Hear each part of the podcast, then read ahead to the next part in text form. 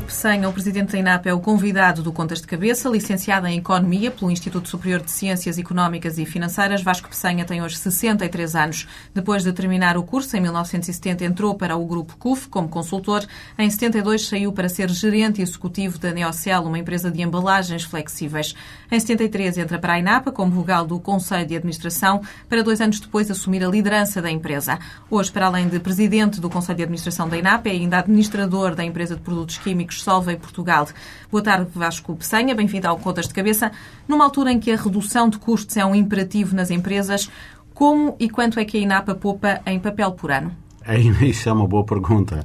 Poupa pouco, porque isso de facto está longe de ser o nosso principal consumo. Nós tentamos poupar uh, em transportes, tentamos poupar em comunicações, tentamos poupar no que compramos, ou seja, no papel que compramos, não tanto naquilo que consumimos, que é realmente pouco, porque, como diz o adágio, em casa de ferreiros, espeto de pau.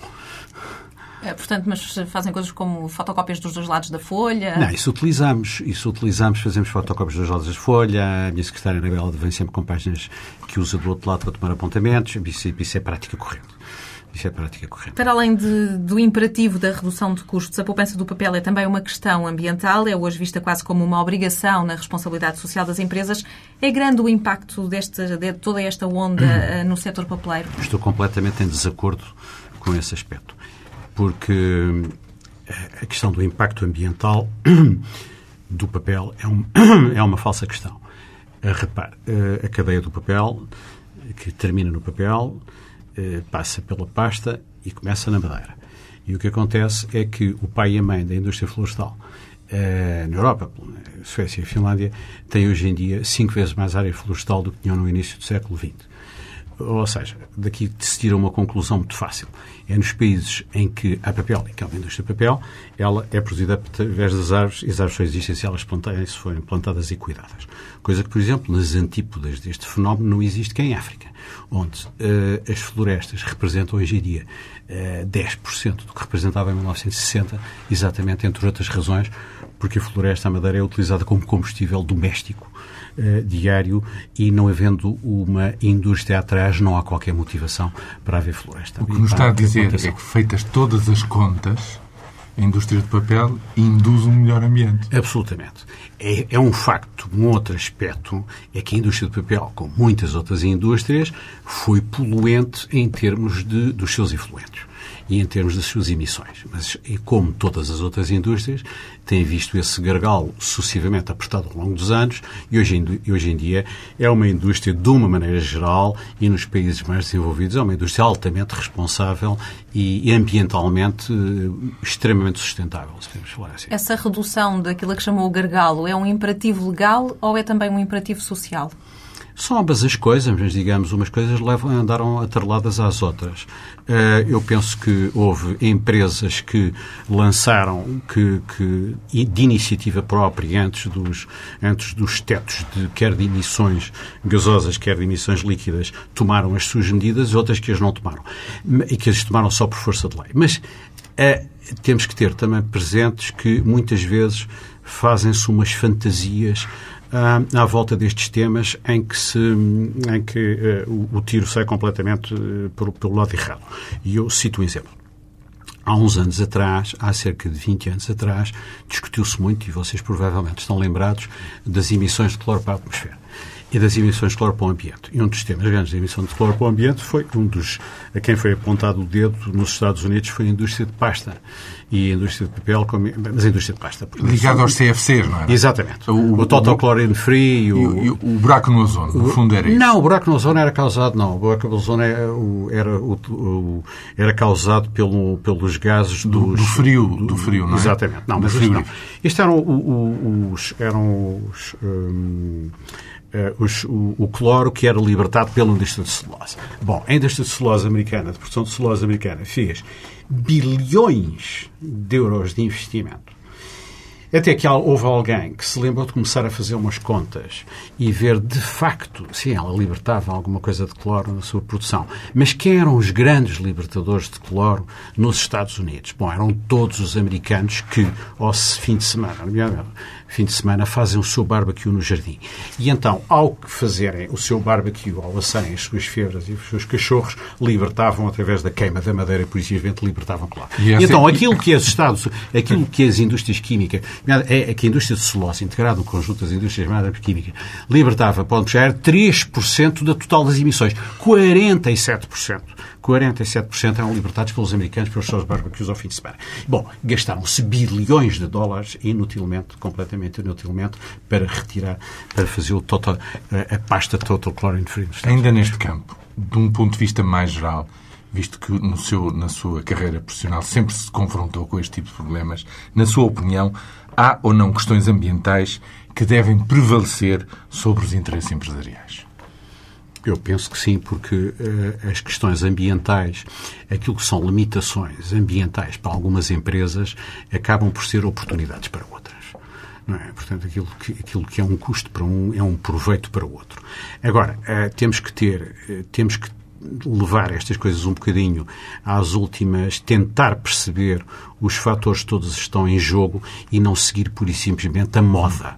Porque ao nível da moda, eh, e há aspectos do Tratado de Kyoto que são muito moda. Porque ainda que todo o mundo faça aquilo que está no Tratado de Kyoto, se a China não o assinou, nós, dentro de poucos anos, libertaremos para a atmosfera 10% de tudo o que há a libertar, enquanto a China e a Índia calmamente invadem o resto do mundo. E então, nessa altura, estaremos a matar, estaremos a matar a indústria europeia alguma da indústria europeia não tem condições de vida porque está a seguir umas regras que estão a ser completamente ultrapassadas por três quartas partes do, do, do, do mundo em desenvolvimento que também se sente com Sim, Mas repare que não, só, não, é só a China que não assinou, os Estados Unidos também não. Também não assinaram. E esses pesam muitíssimo mais do que a China. Pesam agora. agora pesam por habitante. Agora, se multiplicar o número de habitantes chineses pelo número de habitantes Sim, em, em, valor absoluto ainda também. Em valor absoluto ainda, mas em, é, com, com, os 10% de crescimento económico que está a ter a China, com a utilização maciça de carvão que está a ter a China, é, é, penso que dentro de, dentro de poucas décadas estará completamente ultrapassado a captação do, do, do, do enfim, é, das emissões. Das emissões. Mas o que é que se faz numa situação destas? Ou seja, as empresas europeias eh, ficam menos competitivas porque estão a cumprir as não regras ficam, ambientais? Nós temos que ter cuidado. É ou têm custos não, mais elevados? Que, não, não temos... Mas desiste-se de, de, de, lutar por um ambiente melhor? Não, mas não está só nas mãos das indústrias europeias. Temos que ter algum equilíbrio. Eu cito esta questão do cloro dos Estados Unidos como tendo sido, aparentemente, podemos constatar 20 anos depois ou 15 anos depois de que aquilo foi uma moda lançada, inventada, quem ganhou? Quem ganhou não foi necessariamente o ambiente. Quem ganhou foram os produtores de equipamento para esse facto. Portanto, nós temos que ver, muitas vezes, há falsos problemas e, e enfim, acho que é importante ouvirmos as pessoas da ciência que conhecem esta temática bem conhecida. E é sabemos que muitas delas têm opiniões contraditórias sobre, sobre Mas aquilo que está a dizer é que os lobbies ambientalistas funcionam muito bem. Funcionam funcionam. E devo dizer que o lobby da indústria, da indústria de papel, é, da indústria de papel ao nível europeu funciona pessimamente, sempre funcionou mal. Sempre funcionou mal. Nunca soube, defender os seus, nunca soube defender os seus pontos de vista e explicar o que era e para que não era. E este tema, por exemplo, das árvores ainda está na cabeça de todas as pessoas de que poupar uma resma de papel é poupar uma árvore. É, não, é, não é verdade, é falso. É falso. A médio e longo prazo, acha que o consumo do papel pode cair a pique? Há uma geração que está a crescer em frente ao computador, crianças que, ao contrário de nós, não vão sentir necessidade de ler em papel quando podem olhar simplesmente para o ecrã. Sim. O, o, o, mundo, o mundo do papel é, é, vastíssimo, sabe? O mundo do papel começa, se quiser começar numa ponta, pode começar no papel de jornal eh, que não é o papel que vocês têm nessas, na vossa mão. É um papel de uma família diferente. Tem os papéis de uso doméstico, depois tem os papéis de embalagem, depois tem, enfim, o mundo do papel é um mundo complexo e, e, e, altamente pulverizado por número de famílias. O que é que nós vemos hoje em dia? Vemos que algumas famílias estão a crescer, claramente. De, estão a crescer. Há outras que estão a diminuir. Dou-vos um exemplo. Uh, a indústria de papel de jornal. O jornal está a cair. está a cair no mundo uh, e está a cair nos Estados Unidos. Os Estados Unidos, em 1989, consumiram 11 milhões de toneladas de papel e no ano 2002 consumiram 9 milhões de toneladas de papel. E, e apesar da população dos Estados Unidos durante esse tempo ter crescido, já, já. ter crescido. Mas isso tem a ver com o consumo, tem a ver com o consumo, consumo. Tem a ver com o consumo. Noutros casos, eu penso que, uh, no caso do mundo da embalagem, é um mundo que está a crescer porque quanto mais compra, quanto mais compra por catálogo, por internet, compra direta nós fazemos, ao nosso nível pessoal, ou doméstico, ou mesmo institucional, mais embaladas vêm as coisas. E há uma embalagenzinha eh, para o perfume que você vai, o pago de que você vai oferecer ao seu marido amanhã, que ele vai, que vai fazer anos, ou o livro que nós oferecemos, ou tudo Isto, e está a substituir os plásticos? Está, também. Bastante, muito. Há uma embalagem de cartão, é uma embalagem de cartão canelado, microcanelado, enfim, há um mundo de embalagens aí que anda à volta do consumo sem falar na grande embalagem dos produtos que nós utilizamos, como os frigoríficos, as máquinas de lavar, etc. Portanto, eu digo, ao nível da embalagem, está a crescer, francamente. Ao nível dos papéis de escrita e impressão, e o que tenho à vossa frente é um exemplo disso, há ainda, sente-se o plafonamento em determinadas sociedades que já estão desenvolvidas. Por exemplo, a Suécia sente-se que chegou um bocadinho ao top a população não aumenta muito, os hábitos. E, efetivamente, depois há outras categorias de papel que desapareceram completamente. Mas era em relação a esta que a, que a pergunta da Carla se dirigia. Essa, é? essa, neste momento, não apresenta sinais de abrandamento, apresenta ainda sinais de subida em muito sítio, porque, repare, uh, de facto, o e-mail fez desaparecer a carta, mas não fez desaparecer o apontamento e não fez desaparecer o print. Isso não fez desaparecer. O print, por enquanto. Por enquanto. Eu, há instituições que estão proibidas de reunir com papéis à, à volta da mesa. Eh, eu penso que isto eh, há capitações ainda para subirem. Nós, em Portugal, neste momento, tive a ver as estatísticas, em 2004 devemos ter estado entre os 115 e os 120, 120 quilos por habitante. Isto era o que tinha a Espanha em 1990. Neste momento, que neste momento a Espanha tem cerca de 170 quilos por habitante. Bom, todos crescem um bocadinho. Agora, onde tem havido um, claramente, e em termos europeus, um plafonamento do papel é do papel do, para consumo gráfico, aquilo que é impresso. Porquê? Porque é impresso em determinadas categorias. Não o que é para catálogos, não o que é para um, o, o magazine, a revista, isso está, está em grande, está em explosão, mas eh, não direi que está em explosão, vai crescendo.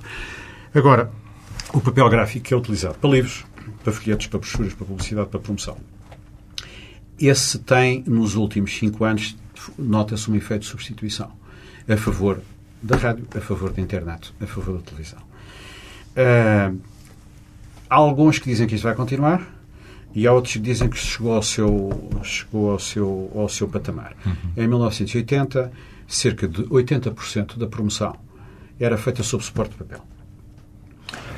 Para 2004 não temos ainda números certos, mas possivelmente andará entre os 60% e os 65% houve uma, uma, uma, grande baixa. Uma tendência continuada de descida. Uma tendência de descida, que foi muito sentida violentamente nos últimos cinco anos.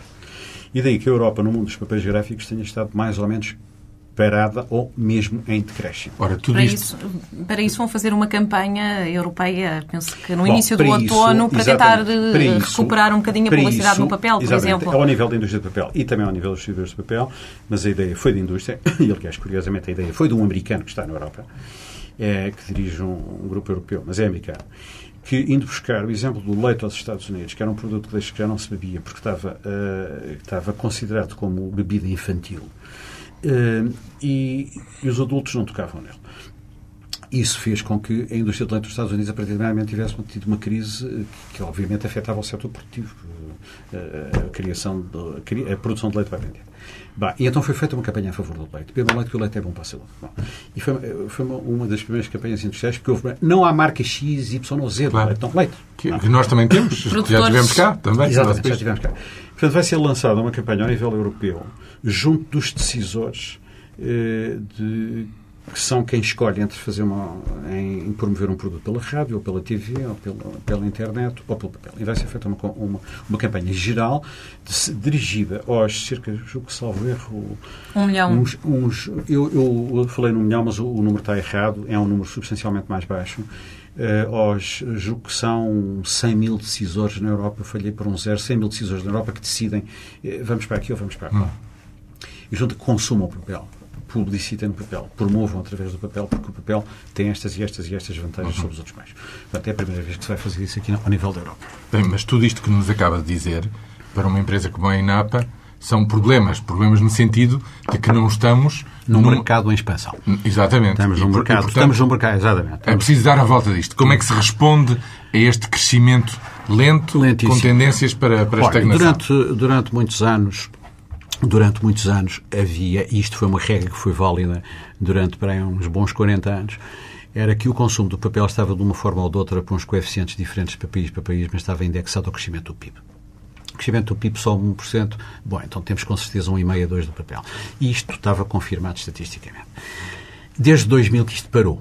Ora bem, quando nós estamos no olho do furacão, não percebemos muito bem como sair dele, ou até julgamos que estamos numa situação calma. calma é preciso passar uma série de anos para tentar verificar, do ponto de vista estatístico, que de facto o mercado tem vindo a retroceder, a cair ou a estagnar, sobe um bocadinho, baixa um bocadinho, todos os efeitos, uma queda, uma queda lenta. Como é que nós reagimos a isso? Bom, nós temos que, nós, e todas as organizações nestas circunstâncias têm que olhar para a sua estrutura de custos, têm que olhar para o seu modelo de negócios, têm que olhar para as suas forças de venda e readaptá-las em função do negócio. Se o negócio cresce em termos de volumes, para nós tem crescido em termos de volumes. A verdade é que as margens, aquilo que fica em casa, depois de pago, depois de, de, de comprarmos papel, vendemos papel. Isto é uma margem pelo bem. Se eu comprar a 200 e vender a 250, tenho uma margem de 25%, mas tenho sub 200. Se vender a 100, vender a 125, tenho uma margem de 25%, mas só tenho 25, que eu, no outro caso, tinha 50, não é? Portanto, isso é o que tem vindo a acontecer, é um encolhimento das margens. Portanto, o que nós temos tem sido obrigação nos últimos anos, é, tem sido, o, digamos, o nosso trabalho de, de, casa quase permanente. É olhar para as estruturas das várias empresas, tentar as dar umas reviravolta, tentar torná-las mais baratas e mais eficientes. Eh, para, eficiência por dentro. Para eficiência, para, eficiência por dentro. Para fazer, para responder exatamente, para responder, este aperto. É para responder, exatamente, exatamente. A outra questão, a outra linha que há fatalmente é que isto, como há bocadinho estávamos aqui a mencionar relativamente, até estava a dizer relativamente à rádio, há inevitavelmente um movimento de concentração no, no, no, mundo inteiro, em todos os setores, e na Europa tem havido uma grande concentração da indústria, e eu penso que ao nível da distribuição de papel, tal como na produção de papel tem vindo a acontecer brutalmente nos últimos anos, tem havido movimentos de concentração onde se tiram sinergias, eh, onde pode haver economias grandes ao nível dos back-office, isto, aquilo, daquilo outro, mantendo as forças de vendas ativas, mas economizando onde, em vez de haver três contabilistas ou três financeiros, há só dois, e ou um ou dois, e, e portanto vamos poupar no, vamos poupar no chamado back-office.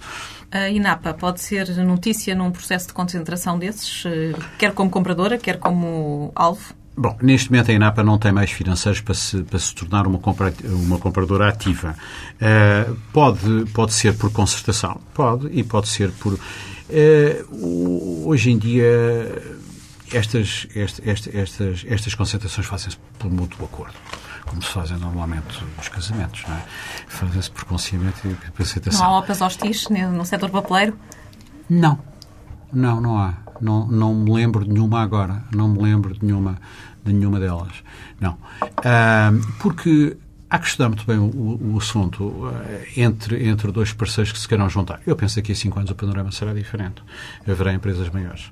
Haverá empresas maiores mais racionalizadas e nós faremos parte de um processo deste Mas isso talvez resulte das, das, estreitas margens. Também não há margem para dar grandes prémios, não é? Exatamente. Eh, em termos de, não, de não, pagar a hostilidade da, da, operação, não é? O que é curioso é que aqui neste, neste ponto nós vamos assistindo, vamos assistindo ao seguinte.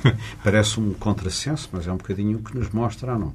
Quando tudo quando tudo estava muito espalhadinho e tudo muito repartido, ganhava-se mais dinheiro do que quando as pessoas começam a juntar. Começam-se a juntar porque querem que a dimensão vai facilitar a vida.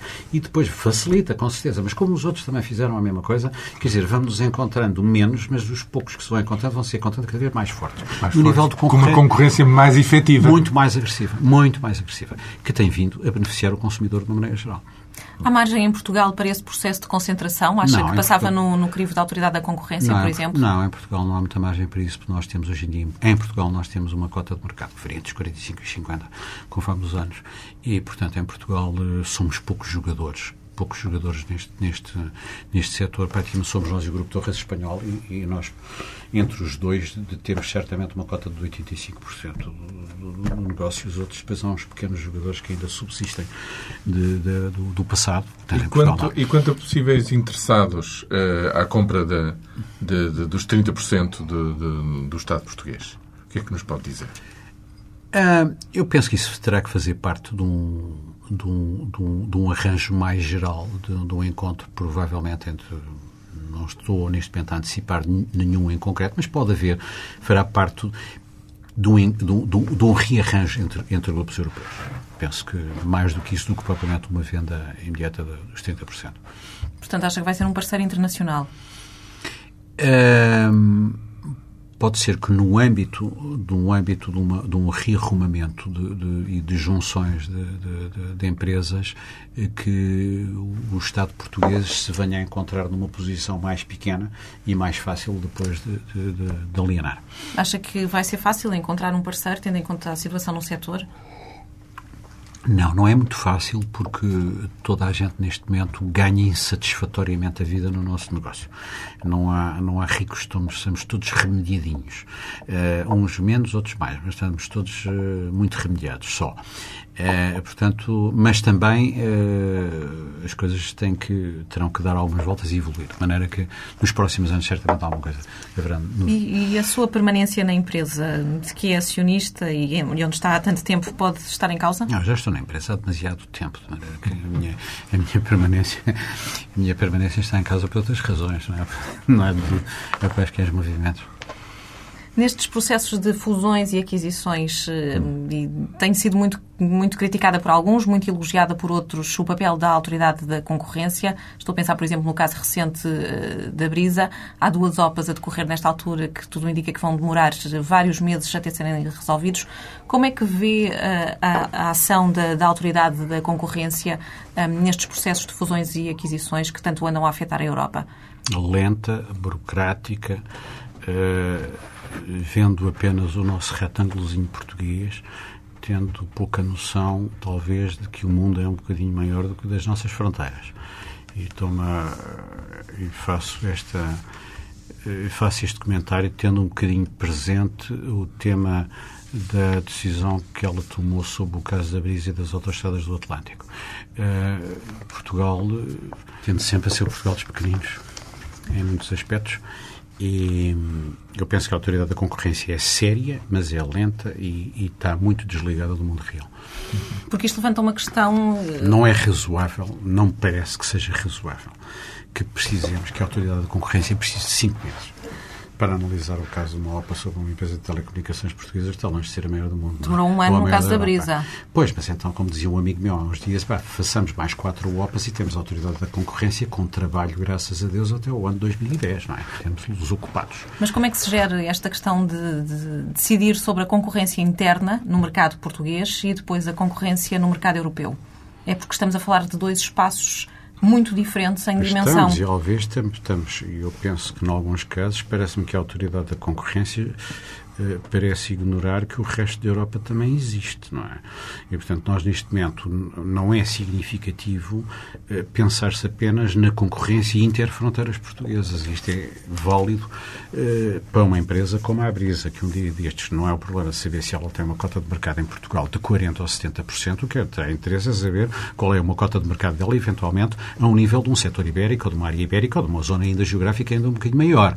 Isso é que penso que tem relevância. Se for maioritário ou se for quase de caráter monopolista, não, mas se for um pouco oligopolista em Portugal, a mim não me preocupa isso. E, e haverá, poderá, poderão deitar-se as mãos a outras ferramentas eh, para que uma brisa qualquer deste mundo não aumente as, não, não aumente as taxas de portagem conforme bem entender. Não é? Uhum. não é pelo facto de existir umas autoestradas do Atlântico ao lado que, que, que a vão impedir. E nem de, nem de propósito há um movimento de fusão entre a grande espanhola e a grande italiana, exatamente. que é uma coisa de uma outra galáxia. De uma outra galáxia, exatamente. Para ser líder temos, mundial. Pois, nós temos que ter a noção em Portugal de que... Estão a acontecer isso, essas coisas mesmo aqui ao nosso lado. E que é? passam ao lado da autoridade da concorrência. E que tem, e que tem, tem influência. Ora, perante um setor com tantas dificuldades, como nós acabámos de ver, em que refere que são mais remediados do que propriamente eh, com, com grandes resultados, como é que explica ou, ou, como é que vê o anúncio de um, um, de um investimento de quase 500 milhões de euros da Portucel na fábrica de Setúbal, anunciado como de facto um dos grandes negócios e grandes investimentos, um, para pôr no mercado mais 500 mil toneladas de papel no ano. Havendo uma sobrecapacidade, isto não é um contrassenso? Bom, mas é preciso ver onde é que há sobrecapacidade. Como eu estava a dizer ao princípio da conversa, é, o mundo do papel é um mundo uh, que tem muitas gavetas e, e as qualidades de papel são múltiplas. São múltiplas. Uh, nós, no, nestes exclusivos do papel de escritório, não estamos neste momento com muita sobrecapacidade. Eu penso que temos alguma, embora eu acho que seja uma matéria discutível. Quando fala nós, fala da Europa, não é? Fala da Europa. Fala, fala em termos europeus. Uh, há claramente sobrecapacidade no campo, por exemplo, dos papéis crochês, onde há uma sobrecapacidade produtiva de cerca de 1 milhão e meio de toneladas, o que representa 1 milhão ou 2 milhões de toneladas, o que representa cerca de 20% da capacidade produtiva. E, bom, a mais. É mais. Do, do para o consumo europeu. Sim. Então, como é que eles resolvem o problema? Bom, exportando para os Estados Unidos, que se está a desindustrializar a um ritmo bastante rápido no campo do papel, exportando ainda um bocado para o, para o Extremo Oriente. Portanto, aí, agora, aí, nesse caso, no caso dos papéis revestidos, sem pasta mecânica, há uma clara sobrecapacidade. E ela é falada nos relatores. No caso dos papéis, como nós produzimos em Portugal, que é o papel uncoated, de free, que dá papéis offset, para impressão offset. Que é o caso. Papel, que é o caso. Que é o caso. Referido. Eu penso que não, não, há, não há esse facto. É evidente que quando uma nova máquina de 500 mil toneladas entra em funcionamento, ou quando uma máquina de 200 mil toneladas entrar em funcionamento, há, 10 anos atrás, há um sobressalto no mercado. Há, há um sobressalto no mercado. Bem, agora precisamos dizer uma coisa. Precisamos dizer que este é um campo e uma fileira em Portugal que nós temos que nós exploramos bem de uma ponta à outra. Nós temos uma matéria-prima, nós temos tecnologia, uh, temos capitais, uh, também teremos, mas temos um conhecimento dos mercados, temos um conhecimento da fileira, uma tecnologia muito boa e precisamos de aproveitar. Portanto, é um investimento muito grande que, indo causar algum sobressalto no mercado de papel de cópia e no papel office, quando saltar para fora, vai sem dúvida. Temos que, por outro lado, pensar, olhar para trás na companhia e ver quem só constituição da companhia é era, era a, Ina, a Papéis Inapa por um lado e era só Porcel por outro, não é? Que hoje em dia fazem o chamado grupo Porcel só Porcel. Bom, são companhias que conhecem o mercado europeu.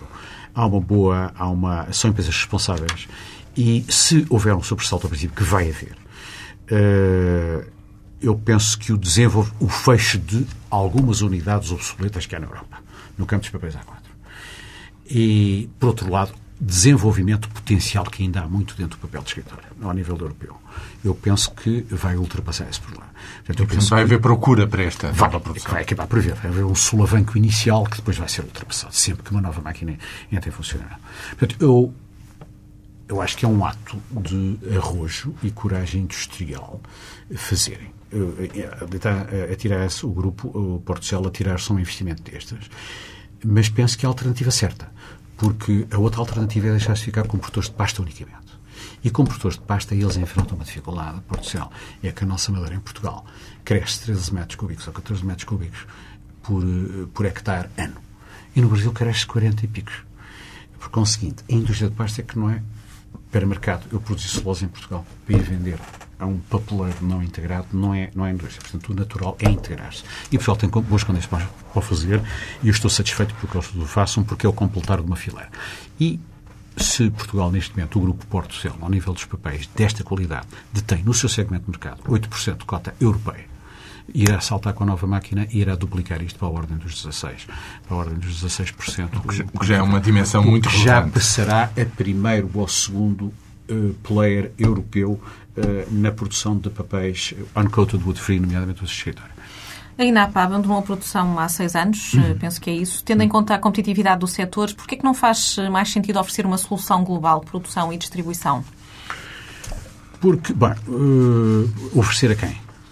Qual é o sentido da sua pergunta? Aos clientes? Uh, nós, há empresas que estão no campo da distribuição de papel e que pertencem a grupos papeleiros.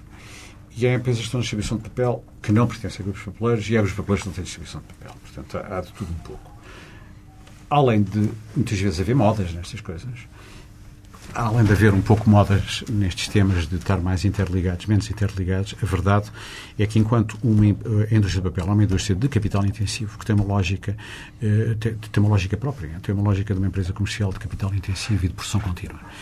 É, quando se salta para o, para o ramo do comércio, estamos a falar de uma lógica económica completamente diferente. Portanto, uh, as empresas de distribuição de papel que pertencem a grupos populares funcionam com uma larguíssima margem de manobra. Porque têm filosofias e têm formas de olhar. Um problema de comércio é um problema de indústria. E, portanto, muitas vezes, isto debaixo do mesmo chapéu cria uh, dificuldades de interpretação e dificuldades de gestão, porque uh, as regras são diferentes.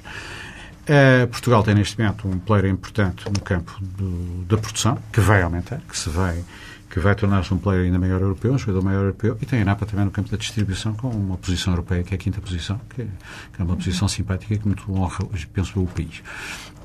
Agora, não passa necessariamente por começar na árvore e acabar no, no, a vender papel ao gráfico ou a vender papel aqui aos vossos escritores. Não tem, são lógicas que às vezes podem... Em muitos setores, enfim, isto é um tema recorrente nas nossas entrevistas, a crescente concorrência asiática, fez referência à China há pouco, é uma pressão que se sente cada vez mais. Neste setor também? Não, ainda não, embora comece, comece, a, comece a aparecer um pouco.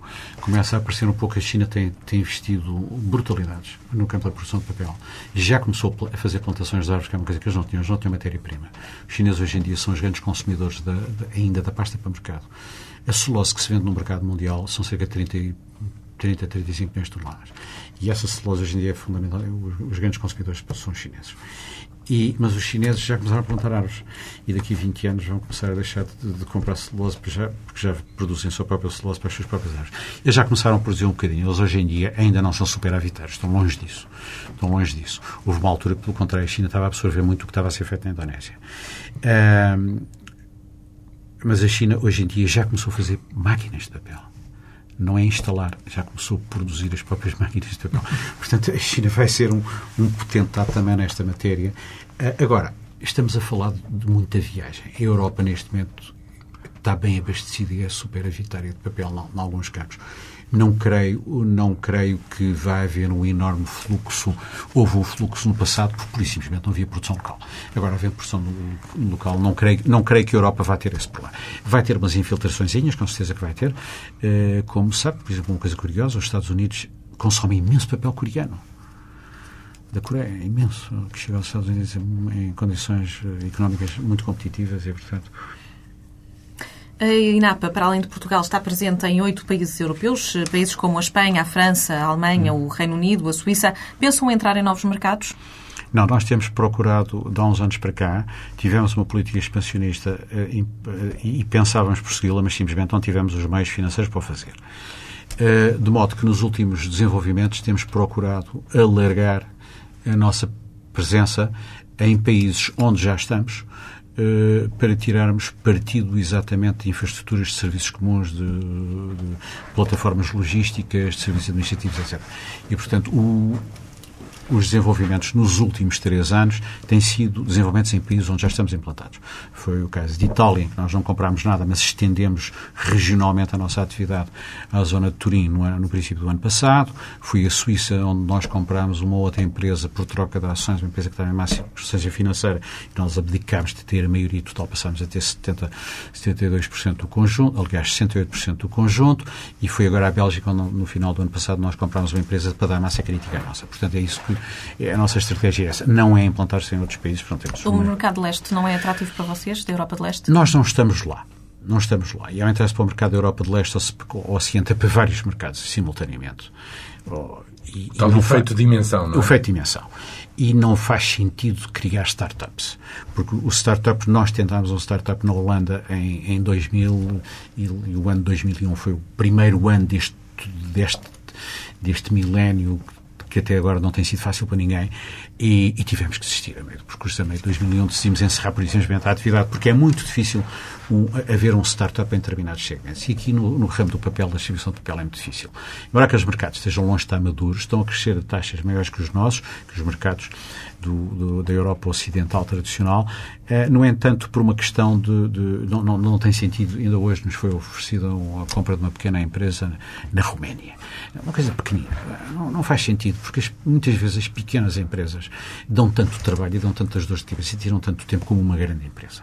E em contrapartida. Não dão, não dão os resultados. E não dão os resultados. Porque o que é curioso eh, no caso da INAP é que vocês estão, estão presentes nos países ocidentais, aqueles ditos países ricos, em que os custos eh, são sempre mais elevados mercados sempre ameaçados pelos pequenos países, vocês acabam por ficar ali concentrados no nicho dos países ricos. Não, temos ficado concentrados aí. Foi a nossa onda, digamos, foi o nosso grande desenvolvimento, fez-se por aí. Houve oportunidades, haveria e há neste momento oportunidades ainda de comprar, mas é, não é uma empresa ou outra empresa, são pacotes, são, são, são grupos. Isso há possibilidade, mas neste momento, nós, neste momento, isso só poderia fazer-se através de alianças estratégicas com alguns desses grupos. Não se pode fazer de outra maneira. Mas, enfim, não é uma coisa que a gente que esteja fora, completamente fora do horizonte mas uh, pagar e comprar, neste momento, aliás, o mercado uh, castiga quem compra e permeia quem vende. Tinham pendente uma questão laboral em França, já está resolvida. Chegou a dizer que França era o último Estado stalinista da Europa. Stalinista, não, soviético. Soviético, pronto. soviético. Eu disse isso por causa da enorme burocracia completamente incompreensível do Estado francês, que se tem vindo a agravar nos últimos anos. Nós fizemos em França uma reorganização em 2001, em que nós uh, dispensámos cerca de, de 60 pessoas. Fizemos uma reestruturação da empresa, que entrou em vigor no 1 de janeiro de 2002. De lá para cá, uh, de lá para cá a lei alterou-se, complicou-se, Uh, burocratizou-se. É uma sociedade altamente burocratizada. É uma sociedade muito pouco responsável. É uma sociedade com os seus aqui todos, com os seus direitos adquiridos todos, em que ninguém mexe nada. Eu outro dia li uma frase muito interessante sobre a França, que foi dita, já não me lembro por quem, mas que dizia os franceses têm a grande coragem da indignação, têm a paixão pelas revoluções, mas depois têm a inteligência de não fazer coisíssima nenhuma e não mudarem. Portanto, tudo o que seja mudar em França é mau, é mau visto. E realmente, curiosamente, sendo os homens, a França e os franceses extremamente engenhosos e extremamente inteligentes, por outro lado, estão completamente instalados numas poltronas em que nada os faz viver e parece que há uns burros que se construíram à volta da França, eles não percebem o que é que se passa do lado lá do Canal da Mancha ou basta irem lá à fronteira de Geneve ver o que é que se passa na Suíça. Quando nós perguntávamos na Suíça ao nosso homem diretor-geral da Suíça, oh, Fulano, e você agora, nestes três ou quatro tipos que vai dispensar brevemente as indenizações? As indenizações, diz ele, era o que faltava eu paguei-lhes todo o tempo, porque eles cá estiveram a trabalhar, eu paguei-lhes bem. Agora havia de lhes pagar quando eles deixam de trabalhar. São duas mentalidades. Mas resolveu o seu problema laboral? Está em, não, não é um problema laboral. É um processo de redução, de reestruturação da empresa que é altamente burocratizado e que, e que está seguindo o seu curso. Mas que, o seu curso e o seu custo. O, o custo, o, o, custo vai, vai começar, já começou, mas vai ter o seu epicentro, se assim podemos dizer, mais daqui por dois meses, quando o processo burocrático chegar ao fim. As contas da INAPA no ano passado foram decepcionantes, o Vasco Pessanha já o reconheceu. Os lucros caíram quase 4 milhões de euros para 1 milhão e 600 uhum. mil euros. Como é que correu o primeiro trimestre deste ano? Está mais otimista? Mantém um prognóstico reservado? O primeiro trimestre deste ano correu melhor. O primeiro trimestre deste ano correu melhor do que tinha sido ano passado, correu melhor que o primeiro trimestre do ano passado. Agora, este ano vai ser um ano muito difícil também, porque nós temos muitos milhões eh, com os programas de reestruturação que estamos a fazer em França. Temos muitos milhões de indenizações para pagar, que são os chamados, que agora adotando as designações do IAS, que é o International Accounting Standard, são os one-off costs, ou custos não recorrentes. Não recorrentes. Não recorrentes. Também, nós, assim, também entrou no nosso Se tem que suportar uma única vez. Exatamente. Enquanto antigamente, nas antigas normas, eh, esses custos eram depreciados ao longo de, podiam ser depreciados ao longo de 5 anos. Quer dizer, você gastava, mas só levava a custos do exercício uma quinta parte, ou 83%. Hoje em dia, pelas normas, nós temos que levar um, a um, a um, ao único exercício em, onde este Em todos os setores, agora há, há coisas dessas. Em todos os setores, é Mas é que isto chamamos os custos não recorrentes. Mas é que este ano vamos levar ainda em cima da, da, da, da cabeça. Lá mas... fora estamos, já estamos a ouvir notícias justamente dos cortes que há. E a INAPA vai proceder a cortes cá em Portugal? Não. Não, não, cá em Portugal não vai proceder cortes nenhums. A empresa em Portugal tem, tem sido uma empresa que se tem adaptado muito bem ao longo dos tempos e é uma empresa muito flexível, muito ágil e muito boa. Não, não precisamos de cortar coisíssima nenhuma. Qual é o volume de negócios que prevêem para este ano? Prevêem crescimento? Prevemos um crescimento em termos de volume de negócios da ordem dos 5% relativamente ao ano anterior. Ou seja, no ano anterior fizemos 1,15 bilhões de euros, salvo erro, em números redondos, e mais 5%, não sei, mais 50 milhões de euros aproximadamente. Olha, vou mudar de campo porque é um assunto que seguramente lhe, lhe interessa. A próxima época dos fogos, acha que está a ser mais bem preparada? Uh, não lhe posso responder com muito detalhe uh, a isso, porque não tenho acompanhado o que, é que, o, que, o que é que está a ser feito. mas como todos os anos a coisa é preparadíssima e, e sistematicamente também falha, eu estou completamente cético relativamente ao assunto. E embora viva muito esse particular, porque sou um homem bastante ligado ao campo, e eu próprio, pessoalmente, com estes braços que vocês veem, já estive a combater vários incêndios e sei como isso é extenuante e é, e é decepcionante e é frustrante. E como sei também, como todos os bombeiros em Portugal sabem, que 95% dos focos são postos. É? Eu penso que continua... Vistos, uh, uh, o que os inquéritos dizem é por negligência, mais do que por crime. Com certeza, com certeza que sim. Os inquéritos dizem, tiram sempre essas conclusões benévolas, porque nós também não gostamos de, de enfrentar as, algumas realidades como os franceses. E, por conseguinte, enquanto esse problema não estiver seriamente olhado de frente, uhum. eu acho que estamos uh, a subir para o lado e olhar para o lado em vez de olhar as coisas de frente. Mas então deixe-me confrontá-lo com uma, um dado muito preciso e que para mim foi muito surpreendente. O ministro António Costa. Ao fazer agora a ronda por uma série de distritos e de corporações de bombeiros, diz que o dispositivo está a ser montado para que se atue no espaço de 15 minutos, visto que atacar os fogos nascentes é a receita para o êxito Sim, neste combate. Como provou, aliás, um, os homens, os bombeiros da Câmara Municipal, de uma, de uma Câmara do Distrito de Leiria, que há 15 anos que não tem fogo, não tem no meio de uma mancha florestal. Exatamente, porque há um dispositivo de prevenção e há uma atuação rápida. Eu no ano passado falei disso aos bombeiros lá próximo da minha terra, que se riram de mim. Mas porquê? Porque, porque acham completamente ineficaz isso. Porque não compreendem, porque cada um vê a sua capelinha. Claro. Mas a questão é esta. Há um governante que diz que compreende isso e que está a montar o dispositivo mesmo mantém o seu ceticismo ou acha que há aqui um elemento novo? Talvez neste, haja um elemento novo, mas eu, eu, mantenho um bocadinho. Porque é um compromisso inédito, quer Sim. dizer, não se diz que se vai fazer um bocadinho melhor que o ano passado. Eu tenho, as, eu tenho as minhas, Isto é uma norma. Eu tenho as minhas dúvidas que os, que os bombeiros do Oliveira do Hospital vão obedecer exatamente pois. às mesmas regras que vão obedecer os bombeiros isso quer que, isso quer que o dispositivo esteja montado. E que o dispositivo esteja... Nós temos falado sistematicamente em meios, em falta de meios, em falta disto, temos falado em coisas absurdas, está como limpar e não sei o quê, como se houvesse portugueses eh, disponíveis para ir limpar matos que não existem, porque os portugueses vieram todos para a orla costeira, só se vocês nas vossas férias também fossem mobilizados para limpar mato e duvido que conseguissem limpar alguma coisa, foi uma coisa que nunca fizeram na vida, provavelmente. Claro. É um bocadinho mais complicado do que parece à primeira vista. Agora, eh, os focos são postos. Os focos são postos. E eu, em miúdo, sempre estive no campo. Havia tanta massa florestal, há 30 anos, como é agora.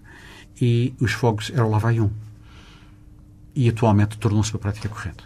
E eu sou extremamente cético nesta matéria. Oxalá, porquê, este António porquê, Costa... Porquê isso, Vasco Pestanha? Porquê que eu sou cético? Não, porquê que há esta, esses focos postos agora, mais do que no Olha, tem havido, tem, havido, tem havido bastantes escritos na imprensa que são homens fora das cartas e fora do baralho que escrevem um bocadinho sobre isso. Continua a haver a vingançazinha. Eu penso que há uma enorme neurose nacional e um, enorme estado depressivo em imensos locais deste país. O, o interior hoje em dia é um o, local, o interior do país é um local deprimido. E, e, e, sistematicamente é o tonto, é a criança, é o velho, é isto, é aquilo, é aquilo que acabam por ser, são, são os indigentes, são os incapazes que acabam por ser os autores dos fogos. Eu, eu não acredito muito nisto, são meros, meros instrumentos. Durante muito tempo pensou-se que eram os madeireiros, que eram isto, uhum. que eram havia forças económicas por trás. Uhum. Eu nunca passou muito evidente, porque é muito difícil você vender um pinhal queimado, é muito mais difícil vendê-lo queimado, porque os próprios tipos que o vão cortar não querem cortar, porque sujam. Portanto, é, é, é, é, mais complicado do que se pensa e não vejo que haja, não é que não exista, mas não vejo isso como a força dominante dos fogos. Vejo como a força dominante dos fogos durante muito tempo foram, é, é, olha, e continua a haver poucos rebanhos em Portugal, mas há, desde o tarado e há cada e os psicólogos e os entendidos da matéria dizem que uma das piores coisas que se pode fazer é passar as imagens do fogo na televisão, porque o incendiário, o incêndio puxa incendiário e faz incendiário. Já houve discussões dessas públicas na televisão. E nós temos aqui um problema coletivo difícil de trabalhar. Agora, eu, eu começava por atacar, eu começava por, por, atacar a arma que põe a mão que põe, a mão que põe fogo. O futuro da, da floresta portuguesa é negro? Eu espero que não, porque é uma, da, é uma, é uma das poucas coisas que nós podemos deitar, deitar a mão aqui. Temos uma fileira, já falámos da fileira da pasta, que é sobretudo uma fileira baseada no eucalipto, mas vocês sabem com certeza a importância que tem em determinadas zonas país a indústria de móveis.